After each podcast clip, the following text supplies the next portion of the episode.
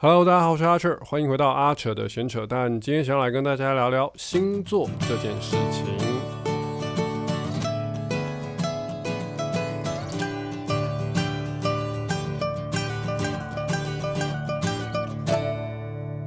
好了，今天今天要来聊一个，就是之前挖的坑，就是我记得哪一集讲到土星回归这件事情，然后就是讲到星座，我说改天来聊，然后就今天来。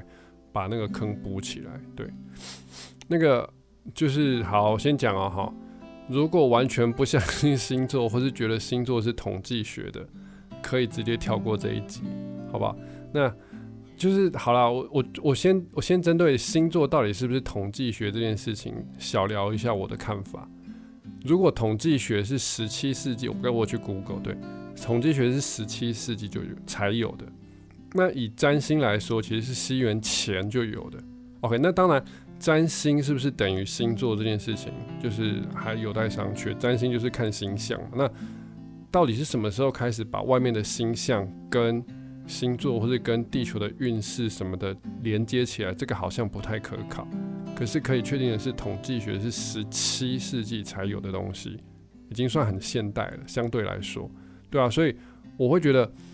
呃，在以前的星座应该不会是统计学，因为根本十七世纪之前是没有统计学这个东西的。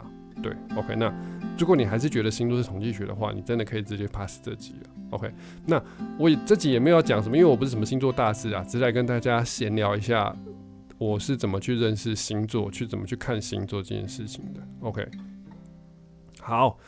那其实我那时候刚开始接触星座，所谓的接触不是说哎就只是看，就是有去买书来来来来稍微念一下，然后知道说哦那些符号怎么画啊什么的。对我之前都不知道。对，那那时候是上班的时候，应该还是在上班的时候吧，很沉闷。然后就是有那阵子就是 觉得怎样都不顺。然后你知道人在非常脆弱的时候，就会开始想要寻求各种协助。对，有人会去算命啊，有人会去改运啊，有人会去叭叭叭叭叭，或是参加一些什么身心灵团体啊，或者什么一些那种振奋人心的团体之类的都好，不要做坏事就好。对，那我那时候就是因为一个老师开始接触，哦，那好吧，来看一下星座好了。然后后来才发现，哦，原来那时候是我自己土星回归的时候。那好，知道的土星回归就知道，不知道的就是我大概讲一下，就是。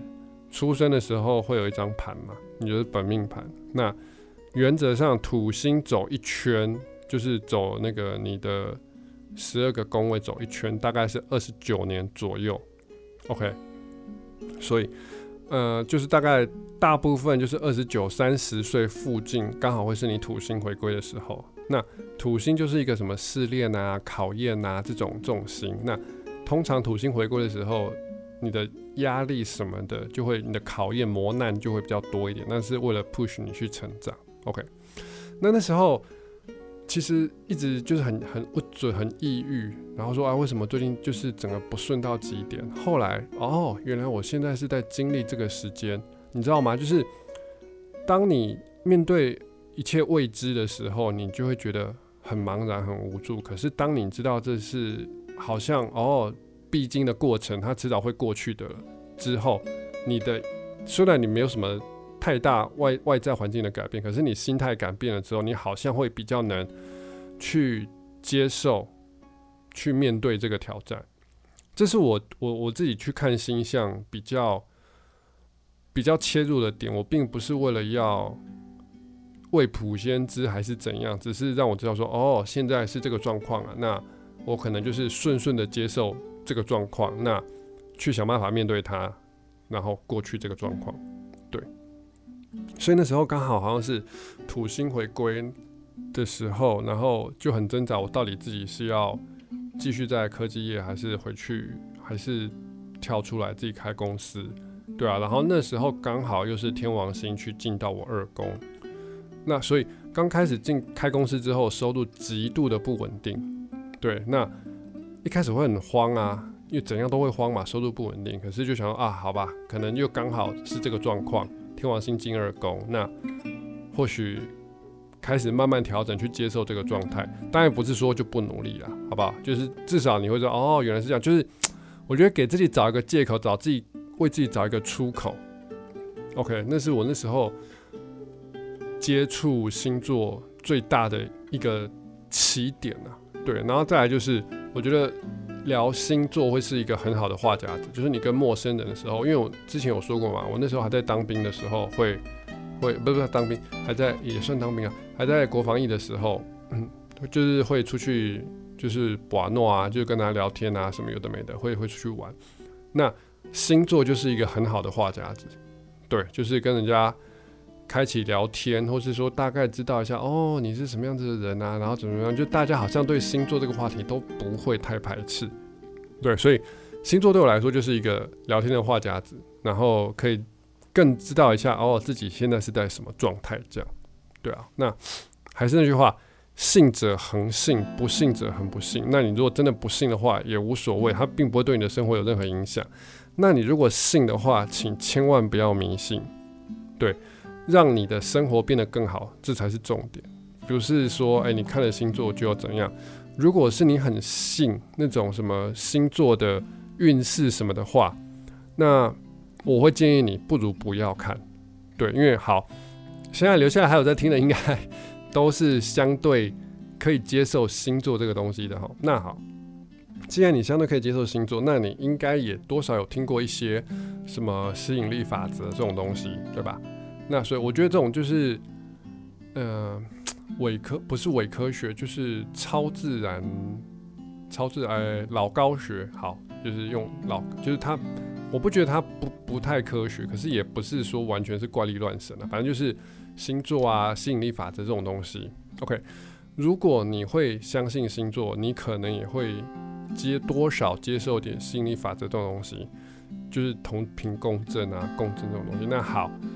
如果你也相信这个的话，我之前就会自己想过，每次我可能那时候看了一些什么星座运势，说哎你这个礼拜会怎样怎样怎样，那到底是因为我看了这个运势，所以我一直投射出这样子的吸引力，而去吸引到这件事情发生，还是我即使不看这个运势，我因为时间的关系，我也会去让这件事情发生。大家有听懂我的论的的的那个前提吗？第一个是这件事情到底是它本来就会发生的，还是是我因为看了之后说哦我会怎么样怎么样怎么样，所以我一直去吸引力，我一直去想这件事情，导致这件事情真的发生。对，所以后来我就不太看星座运，什么每周星座运势什么那种，对，因为我觉得这东西可能会影响我自己。去想，像是水逆这件事情啊，我知道水逆都是我周遭的好朋友或是脸书投放告诉我说，哦，最近水逆了。因为你知道水逆一年要逆好几次，然后一次又是大概快一个月左右的时间，就其实它一直在逆啊。那并不是说逆的那几天你去做好电脑备份就好，你平常就要做好备份啊，是吧？你平常走路就要小心啊，你平常就要注意刀刀伤的伤，平常做运动的时候就要小心注意什么的。所以我觉得。我就不太去太执着在，嗯，每个礼拜的星座运势是怎样，我还是会看一下，就是哦过去。不过我通常都不太看自己射手座，对，啊好对，来又回到，你如果要看的话，请问就是那个运势这个东西，你到底是要看太阳星座还是上升星座？对。看听到这边，我都预设你们大概有一点点星座底了哈，就是什么上升、什么太阳，这个应该会有点概念了。对，那到底是太阳宫位制，还是等宫制，还是不不不不，有很多不同的宫位制。那宫位制又会都会去影响到说你的流年，就是你呃你的现在这个状况，它什么星进去几宫，然后什么星进到什么座，那这个东西跟宫位制又有很大的不同。OK，所以就是我觉得。星座真的就是参考就好了。如果你真的很容易被左右的话，我会建议真的反而不要去听，不要去看这么多东西。对，所有的问题都会是你的功课。那你的功课就是好好去把功课做完就好了，一定一定都会过去的啦。对啊，那再讲一个东西，就是我一开始很执着说，诶，所有的星座，包括紫微斗数，包括生命图这些东西。都是透过你的出生年月日时地来造出一个盘。那可是好，我们就想象一个一个画面，就是呃双胞胎同个时间剖开肚子拿出来，好，可能差了几秒，因为他们有的是说是呼到第一口气，或是你叫出的第一个声音，那可能会差个几秒。以星盘来说的话，差个几秒，可能差距真的非常的细微。OK，那理论上来说，同个呃同时间双胞胎剖腹拉出来的两个小孩子，应该星盘是一模一样的。那可是我们看到太多太多太多不同的例子，双胞胎长成的几乎是很不一样的两个人，两个个体。那所以星座不准吗？我不觉得。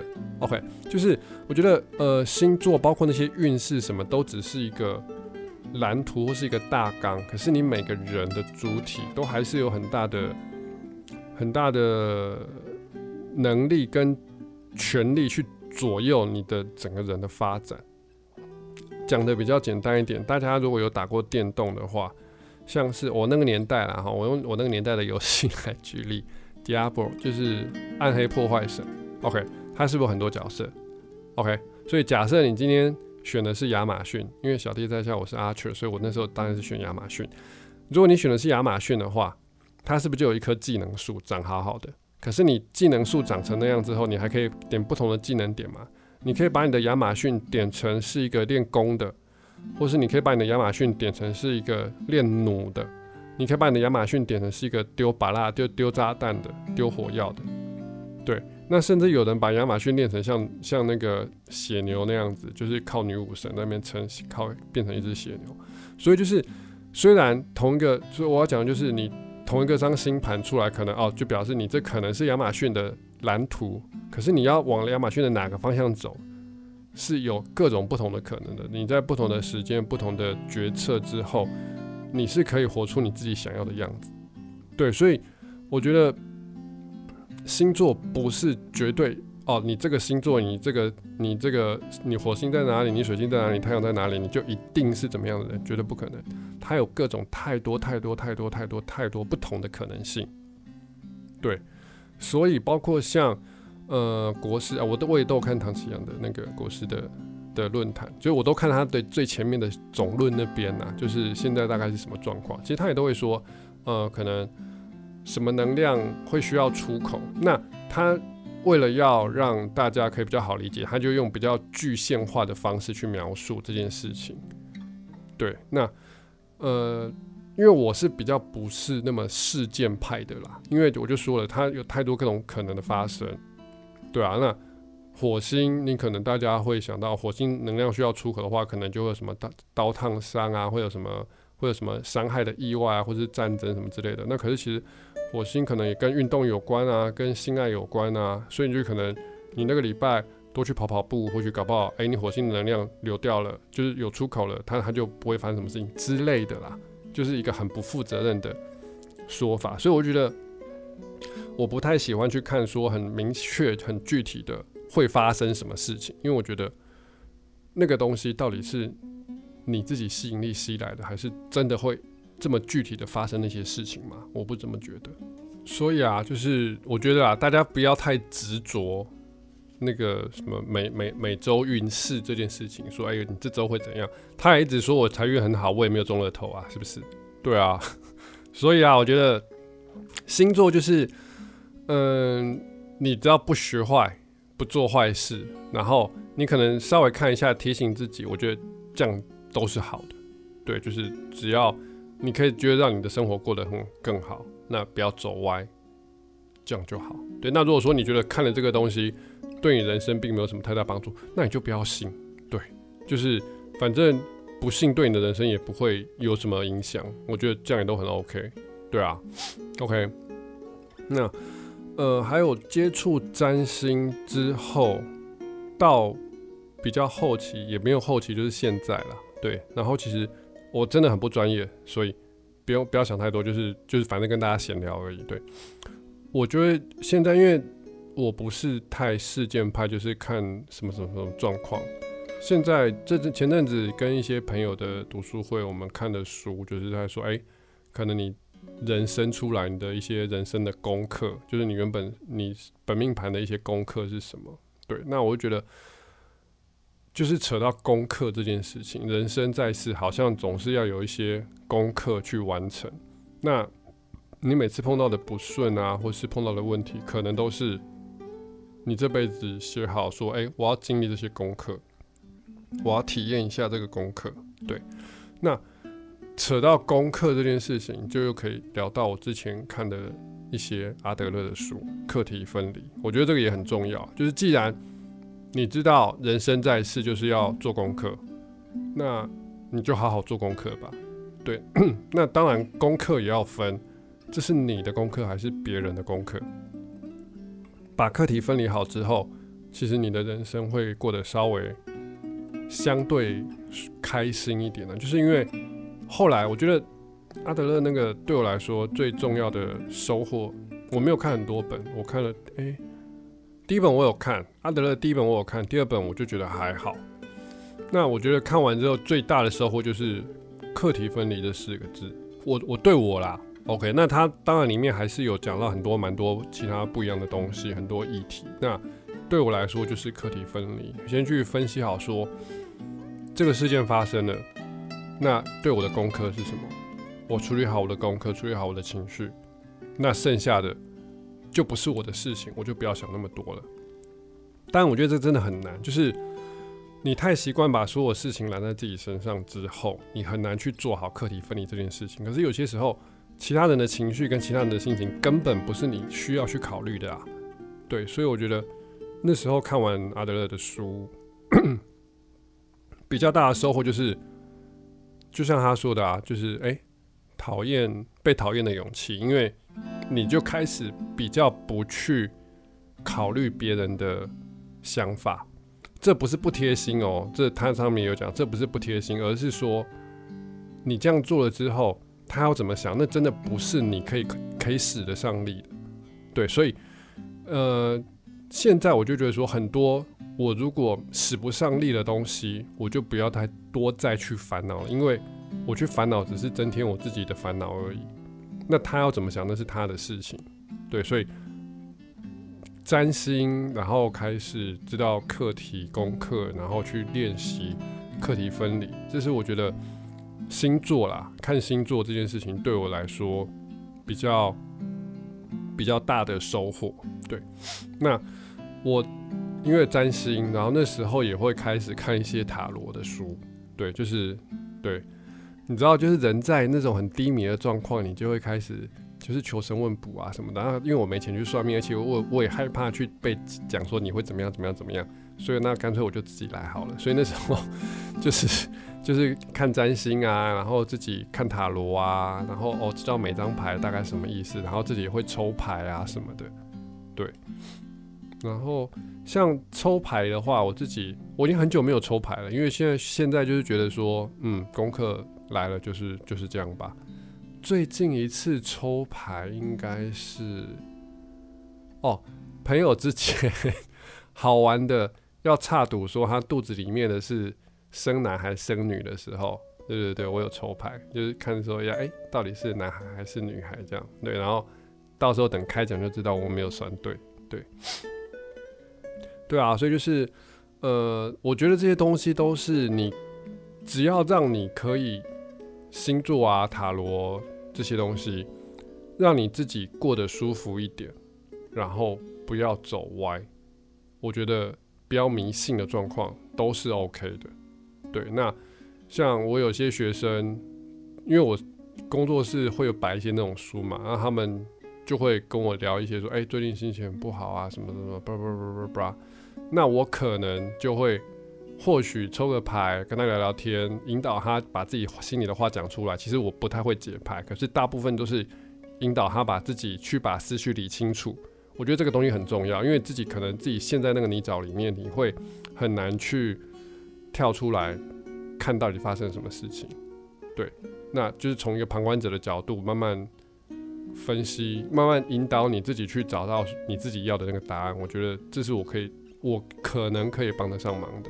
对啊，或者是说，哎，看看盘，说哦，你最近可能什么什么什么状况啊？然后其实我也不太会解盘，就是星座的解盘，那你只是就是随便跟他讲一些屁话，让他有个出口。对，因为像我有个学生，他就很爱问我他跟他另一半之间的事情，然后我想说最好是我可以解啊，然后我不想就是讲讲话讲错话害人家分手，或是本来应该要分手的，然后讲一讲，然后叫他不要分，所以我就我完全不给这种很具体的答案。就是在讲屁话，让他自己慢慢发现自己心里可能的答案是什么。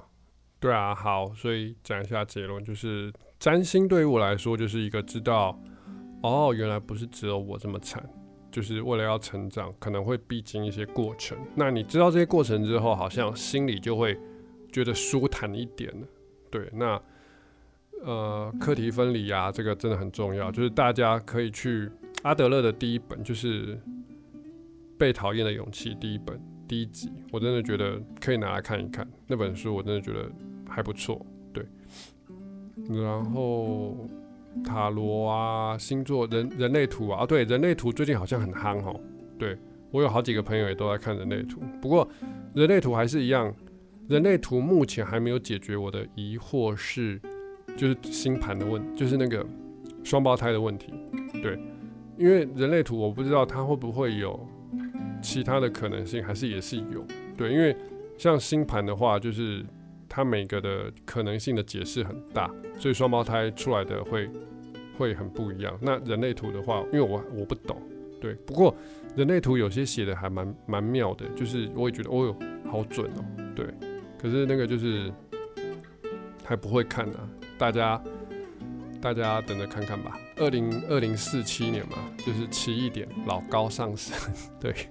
好，我很我很爱看老高啦，对，可是我不会很认真的看老高，就是老高就是个睡前小故事这样，你不要把老高说的是真，把老高说的东西当成真理，我觉得这样就好。对，因为像老高里面，其实像他之前提到那个进化论长颈鹿的那个，其实里面也有一些错误的资讯，对啊，就是后来有人在他的留言下面有一些提出一些论点，就是说，哎，其实他的资讯其实不是很完整。所以，就是我看老高都是纯粹的看看好玩，而且我很喜欢那个小莫，小莫每次都神来一笔，我觉得真的太厉害了。好，哎，怎么会讲到这个？好，对啊，不要成为一个迷信的人，然后命运还是有很大的部分是掌握在自己手中的，并不是说你是什么星座，或是你哪一天出生，你就一定得是怎么样的人，没这回事。你还是可以选择你自己想要做的事情，你还是可以对你自己的人生做出很大的。决策，OK，以上就是今天跟大家分享一下星座之于我的一些关联，还有对星座的一些看法。那就这样啦，大家下个礼拜见，拜拜。